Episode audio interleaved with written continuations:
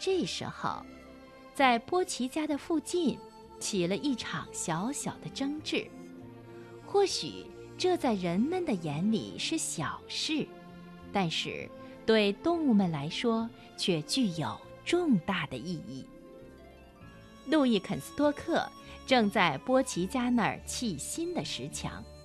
当他接近洞口的时候，那男人就说：“别管那面墙吧，肯斯多克先生，有一只土拨鼠住在底下，我们实在不应该打扰它的。”什么？啊，不管它！路易震惊的大叫：“啊，你怎么能不管住在那里的那只土拨鼠？它会糟蹋了你的菜园呢！我正想明天把枪带来结果了它呢。”不。不许用枪！那男人坚决地说。“呃，不然我也可以弄个捕鼠夹来。”路易提议。“哦，不，不要捕鼠夹！”那女士一样坚决地说。路易迷惑地抓抓头。“哦，当然了，呃，这是你们的地方。呃，如果你们要这样，那也没关系。”他说。呃，不过看起来一定很可笑，在一堵新砌的墙中间，还有一块塌了的旧墙。那男人一边走一边笑着说：“哦，我想那没有关系的。”路易还在抓头，提姆·马克·克拉斯夺了过来。哼，我以前跟你说过，书读的太多的人怎么样啊？提姆问。会把他们变得古里古怪的。你现在可看见了，这些人像你希望的那么和善好说话，就是太古怪了一点儿。昨天我还跟他们说，一定要把那些鼹鼠除掉。我说要带几个鼠夹来捉他们，但是他却赶紧说，就像刚刚跟你说的一样，不，不要老鼠夹。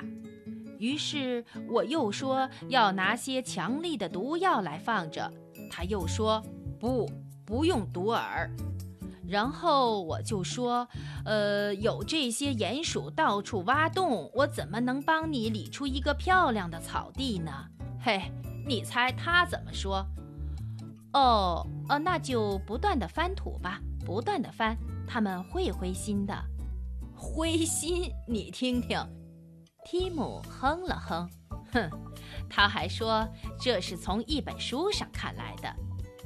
他又接着说：“今天早上我告诉太太，应该在菜园周围围一道篱笆。我说，呃，你们要是没围篱笆，就永远不能有菜园。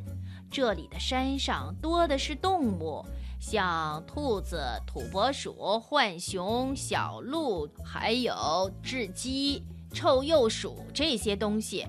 哎，你猜那女人她说些什么？我猜不着。路易回答。你是猜不着。提姆说。那女人她说：“呃，我们都喜欢动物，它们那么可爱，可爱。哎，你听听。”那女人她还说啊，他们也会饿的。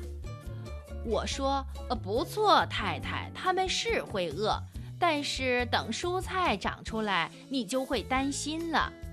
那男人这时候插话了，我想我们可以相处得很好，这些食物会够我们一起吃的。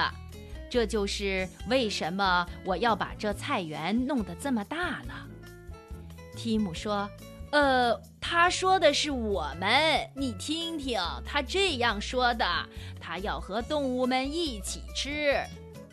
提姆伤心地摇摇头，唉，真是美中不足。这么和善好说话的人，呃，就是古里古怪的。有的人会说他们是疯子，嗯，我想就是因为书读的太多了。我爷爷的话没错，他总是说读书抚人心呐。路易拿起他的锤子，整齐地敲开一块砖头。他说：“好人真是太糟了。”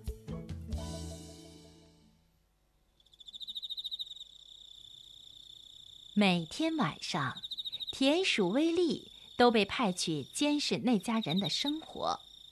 不过，并不是出于恶意的窥探，因为小动物们当然急于知道那家人他们对小山有什么计划。毕竟这是他们的小山。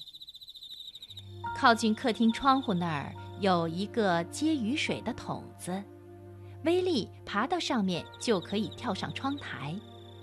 虽然晚上很凉，壁炉里烧着火，但是窗子仍然微微打开。威力坐在窗台的阴影里，就可以很安全地看见那家人，听他们讨论菜园的事。今天晚上。他们坐在一堆货单中间，正在开出他们要种的种子和植物的清单。威利费了好大的劲儿才把它们记了下来。现在，威利正在向大家报告：老妈、老爹、阿纳达斯叔公、飞尾、波奇和一些其他的动物都坐在兔子洞外，专心地听着。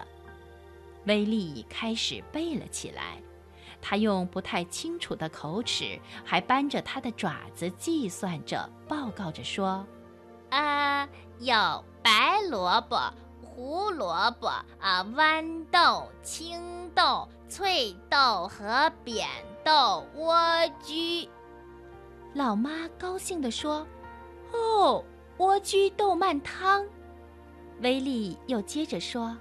啊，还有呃，玉米、呃，菠菜、甘蓝、无青、球甘蓝、花椰菜。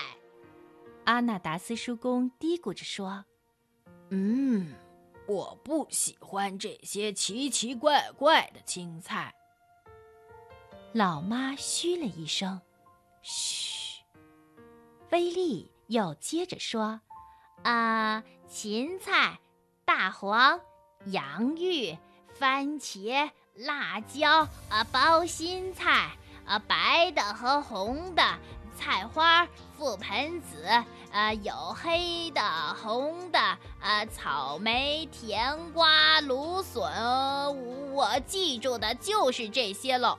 哦哦，对了，还有黄瓜和番瓜。威利总算结束了他的报告。他喘了口气，立刻在这群小动物中间引起了一阵兴奋的嗡嗡声。很快的，他们的谈话变成一连串的争执，讨论哪一家该吃哪一种蔬菜。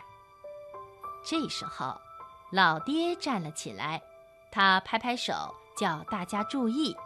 他们立刻静了下来。老爹严肃地说。嗯，我们都知道，我们小山上的规矩是要在分时夜解决这些问题的。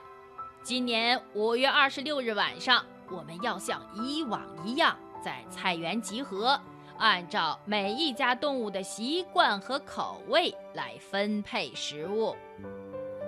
阿纳达斯叔公听了，马上问：“呃，那我怎么办呢？”我只是来这里做客的嘛。老爹听了，回答说：“你是我们家的客人，当然会一样照惯例来分配了。”阿纳达斯叔公听了，高兴地说：“嘿嘿，这还差不多。”